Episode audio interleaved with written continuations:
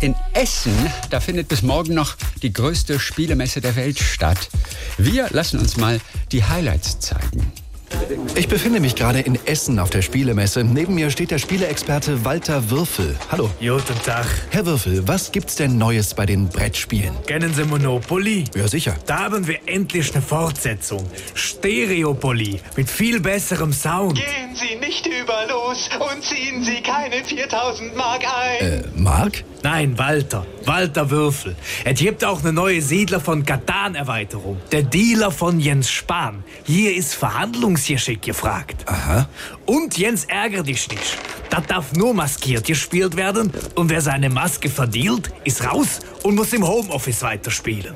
Gibt's auch etwas haptischeres? Ja, sicher.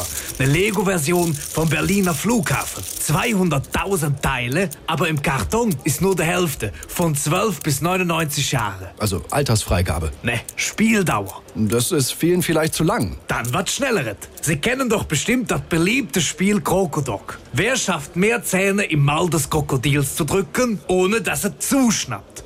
Jetzt noch nervenaufreibender mit echtem Krokodil. Hier schauen Sie mal.